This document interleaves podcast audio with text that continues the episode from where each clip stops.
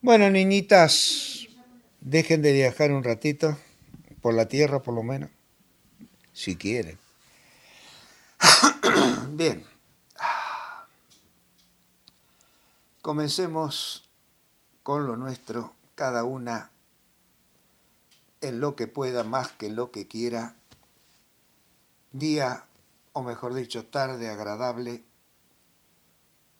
Los cambios climáticos se van produciendo. Y aquí, como reflexión, es importante darse cuenta de que, nos guste o no nos guste, las cosas de la naturaleza están siempre acaeciendo.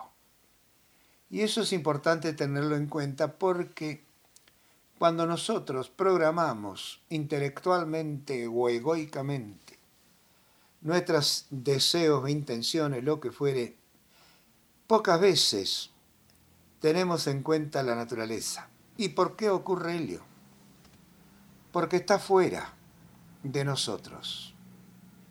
No está en nuestras células, en nuestro cerebro. Por lo tanto, no es consensuado el clima. Tal vez sí el paisaje con el cual se supone que nosotros nos estamos programando, quizás. Pero bueno, casi siempre y en todos los órdenes, las ideas, las imágenes, aquello que cada uno propone para sí mismo, no cuenta mucho con lo exterior. Los proyectos, las ilusiones y fantasías generalmente no tienen en cuenta absolutamente nada de lo que está fuera de sí mismo. Y esto es muy importante tenerlo en cuenta porque las frustraciones que se suceden a veces se deben a pequeños detalles pasados por alto en esa programación. De ahí que esto que nosotros hacemos no tiene programación. Esto que nosotros hacemos o intentamos hacer es un dejar fluir primero de la parte consciente, es decir, de la parte egoica del yo del intelecto. Y hay veces que eso se demora un poco en dejarnos en libertad. Y eso está obrando en consecuencia con nuestro sistema emocional que ha condicionado la totalidad de la humanidad material que poseemos, con todo su sistema obviamente, y cuesta más, cuesta menos, a veces casi que es imposible, a lo mejor en el tiempo que aquí nosotros nos tomamos para relajarnos, para poder ir más allá precisamente de esa parte material, de esa parte social, de esa parte intelectual. Y eso hay que tenerlo en cuenta. Por eso la práctica debe ser en lo posible en algún momento a lo largo del día individual, solitaria. Y no importa el trasfondo que haya para hacerlo ni el lugar donde se lo haga. Simplemente hacerlo. De cualquier manera, suceda lo que suceda, siempre hay beneficios. Aquí grupalmente o solitario. Porque el solo hecho de intentar quedarse quieto, de soltarse, ya afloja las tensiones que consumen energías, que van agotando los diferentes sistemas, y que cuando ya se cuenta una cierta edad, esos sistemas que están afectados por naturaleza biológica son los que primero se quiebran. Sin contar a veces que mientras uno posee la fuerza de la naturaleza, ha hecho estragos con sus cuerpos, lo ha exigido, lo ha extralimitado. Y son mínimos, muy pocos, los que pueden llegar quizás a pesar de exigir brutalmente a la materia y a las emociones, a ambas por momentos, al llegar a una cierta edad con la totalidad de su bienestar. Los puentes que tienen que cruzar la totalidad de lo que somos necesitan que estos estén con buen mantenimiento, que se encuentren seguros, que uno lo haya probado a través del tiempo y pueda darse cuenta, captar, que van a soportar las tormentas. En realidad a nosotros, desconociendo aún eso, no nos hemos caído en la cuenta de que verdaderamente somos casi indestructibles. Hay veces que pasamos por la vida sin captarlo. Y las preocupaciones que nos deterioran generalmente tampoco debieran ser de tamaño, podríamos decir, valor.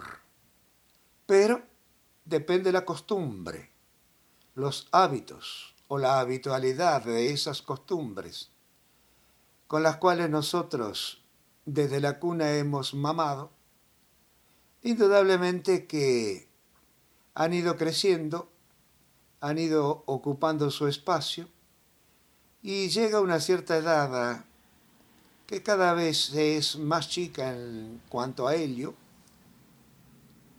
que son difíciles no solamente de sobrellevar, sino también de tolerar.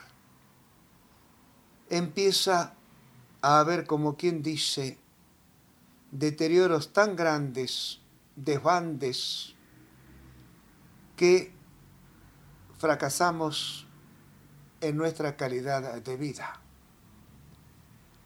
Y por eso es que uno puede ver permanentemente la publicidad que te salva la vida. Aquí y allá en la nutrición, en la medicina, en las alternativas de todo tipo, etc. Es impresionante si uno se pone a observar con atención todo lo que hemos elaborado los seres humanos como panacea para que podamos subsistir, sobrevivir, y que muchos, la gran mayoría, desesperados, incorporan diariamente una u otra cosa y quizá no alcancen a darse cuenta de que verdaderamente siguen adelante porque se lo proponen, porque es su naturaleza y porque ese desconocimiento sobre sí mismo no los tiene en cuenta y sigue adelante. Es la vida misma. Y la vida es todo aquello que nosotros no percibimos pero está en nosotros, nos mantiene unidos. Puede decirse que es un excelente invisible pegamento. La vida es lo que nos mantiene unidos, unidos por dentro, unidos por fuera, unidos a la totalidad de la existencia. Y cuando uno puede captar helio, entonces comienza a comprender que es necesario agregarle a esa naturaleza un poco de buena voluntad y hacer cosas como estas, o buscar un buen entretenimiento, esparcimiento, lo que fuere, que le permita lo opuesto a la tensión que se genera por la necesidad de sobrevivencia diaria. Es importante entonces que nosotros comprendamos que estos minutos son totalmente nuestros y que lo que ocurre en ellos en cualquiera de los niveles, consciente o subconsciente, y más allá aún, que es donde la meditación nos va a llevar, es lo que corresponde. Por lo tanto, nada debemos buscar y solo lo que tenga que ser se irá a alcanzar. Y eso es bueno, porque no hay esfuerzo, no hay desgastes, no hay programación, no hay lucha. El dejar hacer que poco a poco de esa invisibilidad que son los planos de la materia sutil se va a conectar con lo más visible que puede ser una imaginación, un pensamiento, un poco de nuestro yo, nos va a ir dando un cambio, el verdadero cambio, pero ese cambio, y esto hay que tenerlo muy en cuenta, nunca se va a dar fuera de lo que es nuestro. Digámoslo así, de nuestra plantilla, de nuestro, podríamos decir, diseños originales. Porque si no, seguiremos desperdiciando el tiempo, soñando despiertos, y nos vamos a desilusionar porque no funcionó el trabajo. Tal vez en nosotros en la desilusión, si hemos errado o no comprendido lo expuesto por mí cada vez que nos reunimos, no lleve a una desesperación porque aquí no hay programación alguna sino libertad de hacer, de acción. Pero si no, se diría que no sirve, van a buscar a otro lado, a otro lado, a otro lado y el tiempo se va y uno sigue igual o peor porque, como suele decirse, tras llovido mojado. A lo que teníamos no hemos quitado y hemos agregado. Por lo tanto, crecemos en edad y el peso de lo que arrastramos nos va a costar dar o hacer dar pasos a esta humanidad que portamos. Cuando intentamos lo que intentamos hacer, meditar, llámele si ustedes quieren reflexionar, llámele si ustedes quieren relajarse, son palabras. Pero cualquiera de ellas que se den por algunos instantes nos llevan más allá de las posibilidades del alcance del cerebro. Es decir, que nos conectaremos con la mente. Y la mente forma parte de nosotros como forma parte de la totalidad de la existencia, sea cual fuere en nuestras consideraciones la existencia el nombre que puede colocársele como manifestación a esa existencia estará acorde a las creencias que porte cada uno. Le dirá Dios, le dirá dioses, depende de la religión si es que tiene alguna, en fin. Y si no es creyente, corre con ventaja, pues solamente tendrá que habérselas con la vida de cada momento que lo rodea. Lo cual no quiere decir tampoco que sea muy simple, porque generalmente cuando eso acontece, uno quiere imponer su necesidad a la cumplimentación de sus deseos y cosas por el estilo. Por ello, cuando uno puede leer libros de sabidurías viejos o grabaciones de Oriente, Medio Oriente, encuentra que los maestros en su idioma obviamente suelen decir netti netti. No es esto, no es esto cuando cree que ha llegado a donde se lo proponía porque saben que ese es un puerto, que esa es una estación, que eso es un momento simplemente para abstraerse, descansar del viaje, reponerse y continuarlo. no hemos llegado al destino final que es el fondo trasfondo de nosotros mismos. Y ese es el peligro y no deja de ser verdaderamente un peligro estas prácticas. Porque aún no siendo creyente, uno termina creyendo en que puede leer otras mentes, captar otros pensamientos, adivinar el futuro, etc.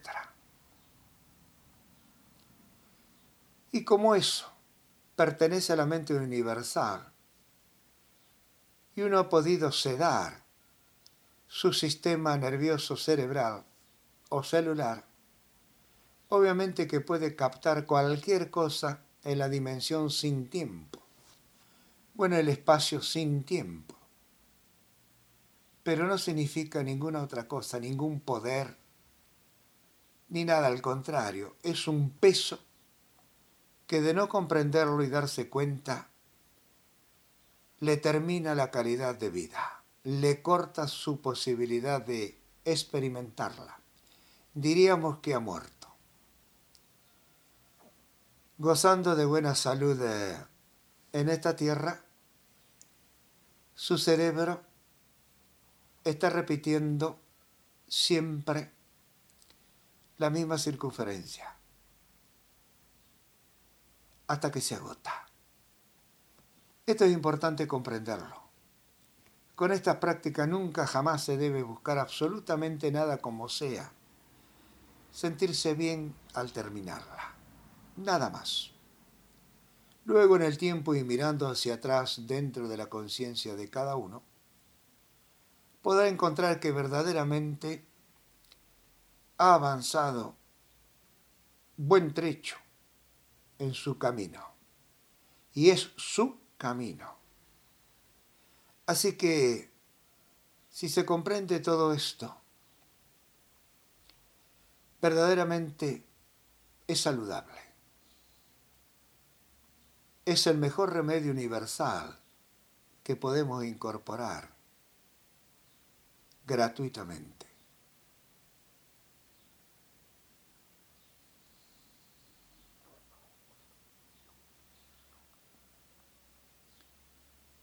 Ahora bien, como nos ha sucedido muchas veces, o en forma intermitente nos sucede, seguirá sucediendo que nuestra mente queda impactada en un escenario, dando vueltas sobre un particular.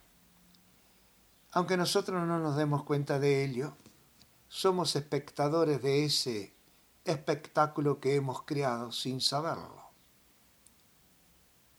Pero recuérdese que no puede haber un pensamiento sin un pensador. No puede haber una observación sin alguien que observe. Eso es importante entonces al momento de querer preguntarse por qué. ¿Cuál es la causa? Y aunque tenga condimentos o componentes exteriores, indudablemente ha sido desde adentro, donde se ha dirigido el rayo hacia el exterior para comunicarse, para conectarse, para relacionarse. Así que niños, es más que importante soltarse, abandonarse. No tema. Si su sistema está muy agotado. Digo sistema, en realidad tendría que ser en plural, porque son los distintos sistemas que componen esa unidad que somos, ya sea físicamente o materialmente, ya sea psicológicamente o emocionalmente. Si en alguno de ellos, aunque están conectados a veces sufre más uno que otro, si generalmente es el material quien recepciona a los otros dos, es el que más pesa, el que más pronto se agota, el que más pronto a veces se quiebra. Por lo tanto, si con esto logra que algunos de los tres afloje su tensión, disuelva un poco sus contenidos, se evaporen, tiene la oportunidad entonces de continuar y que quizás en la próxima no se haya cargado con tanto material. Y puede que duerma. Cuando uno emocionalmente está muy cargado, seguramente duerme. Porque es una manera de no molestar intelectualmente al subconsciente o a la mente. Entonces la mente ahí puede trabajar con la parte psicológica, con la psiquis, en forma, podríamos decir, ideal. Conectarse directamente. No hay intermediarios que puedan cortarnos la comunicación. Si eso acontece, entonces estaremos recibiendo soluciones, ingredientes más que necesarios para desarrollar nuestra vida existencial, biológica y emocional obviamente en la tierra. Pero todo está conectado. Y necesitamos estos momentos que naturalmente lo hacemos en una siesta o el descanso nocturno, pero que a veces no alcanza porque no terminamos de soltarnos como la propuesta que aquí con intención cada uno promulga. Hay veces que para estas cosas se comienza guiando a la persona a cómo aflojar cada zona de su cuerpo. Se lo suele guiar, yo en alguna etapa de mi práctica lo he hecho ilusoriamente, imaginariamente, hacia paisajes divinos, etcétera, etcétera. De un tiempo a esta parte, no sé cuántos años serán ellos, hago esto que estoy haciendo ahora. Lo dejo en libertad de acción. Dejo que cada uno encuentre su propio modo, su propia manera, su propio instante de superación activa. Y me he dado cuenta de que es más provechoso por cuanto esos minutos que yo demoro o demoraba en intentar aflojarlos y relajarlos, se lo gana en tiempo de producción, es decir, que se gana tiempo en el viaje. Se está ahorrando energía, combustible, porque no hay esfuerzos. Así que estén en lo que esté cada una, acéptelo, déjelo hacer. Si por ahí está muy activa por momentos, posiblemente se pregunte por qué tal cosa. Bueno, haga la pregunta pero no espere la respuesta. Porque si va a buscar la respuesta, se va a seguir activando y va a llegar un momento en el cual va a estar como al comienzo. Más suelta de cuerpo, pero más apretujada de conciencia, emocionalmente hablando. Hay resistencia. Entonces eso no sirve o sirve a medias. Disfrútese. Ustedes han aceptado esta propuesta de reunirnos, de integrarnos en un grupo donde la dirección está bajo mi responsabilidad. Y si lo he aceptado es porque No estoy programándolos, no estoy induciéndolos a nada como que no sea su propio reencuentro, su propio frente a frente en el espejo de la naturaleza que porta eternamente. Por lo tanto, estoy tranquilo, como quien dice, de conciencia. Estoy dándole un remedio totalmente natural que ustedes dosifican con el tiempo o simplemente desechan. Y mi propuesta es que si lo aceptan, si lo hacen suyo, lo brinden. Así como hay tantas cosas en el mercado buscando ayudar al hermano, bien puede haber una más con pureza. No pedimos absolutamente nada. O tal vez pidamos demasiado porque queremos que se afloje, que se suelte, que no se autoinflija ningún castigo que no se llene de propuestas, de programaciones, de sonidos extraños. Nada, nada, absolutamente nada de nada. Y cuando uno entra mucho en esto se da cuenta que ese nada de nada es mucho, lo es todo. Es el universo abierto delante nuestro. Hay predispuesto para nosotros, sin mezquindad.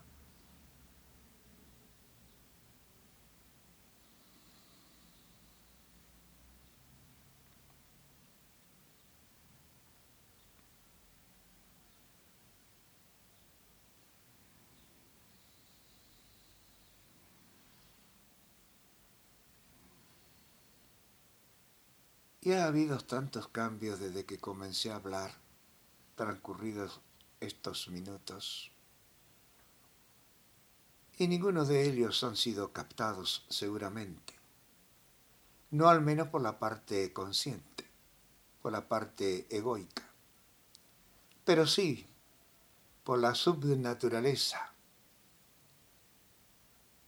o la eternidad de la materia bellamente formada que portamos cada uno de nosotros, es decir, las células y sus contenidos. Y hemos modificado la respiración. Ese es el espíritu. Ese es el hálito de vida que se insufló en las narices para que el barro, la tierra, cobrara vida. Por ese espíritu hálito de vida, soplo. Esa es la traducción de espíritu. Soplo. Es un soplo divino. Divino porque le pertenece a la naturaleza. Le pertenece a la existencia, al cosmos, a la universidad total de esos complementos planetarios, astrales, etcétera, etcétera. Y entra y sale de nosotros, pero mientras entra y después sale, tiene dos pequeñísimos tiempos en los cuales hay cruces, en los cuales hay transferencias, en los cuales hay sucesos. Por eso a veces la inhalación es muy rápida, viene casi vacía con algún contenido pero la exhalación a veces es muy pesada. A veces uno resopla. La exhalación viene con muchos contenidos. Y la diferencia está en la pausa de la inhalación que nos está recorriendo por todos los rincones existenciales que portamos recopila, deja, recoge. Y cuando exhalamos, saca todo. Pero si ustedes prestaran atención se van a dar cuenta que la pausa después de la exhalación es muchísimo más larga que la pausa entre la inhalación y la exhalación. Esa, esa pausa aparentemente vacía, esa es nuestra realidad. Eso somos nosotros como seres. Ha quedado lo nuestro. Y en cada inhalación o en cada ciclo inhalativo, o respiratorio mejor dicho, acontece eso. Así que nuestra vida y nuestra muerte puede contársela por esos ciclos respiratorios. Así que ya la ciencia sabe, uno mismo puede hacerlo. ¿Cuántas veces respiramos por día? Y esas son las veces en las cuales hemos renacido y hemos muerto a lo largo de ese día. Y en cada uno de esos ciclos nos hemos alimentado hemos sembrado, hemos cosechado. Y todas esas cosas que nosotros llamamos vida, vida de relación.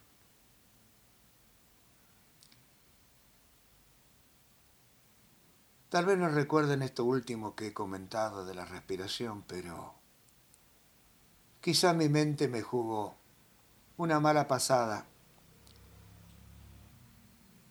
para traerlo a último momento. Quizás sea porque quedará para aquellos que aguanten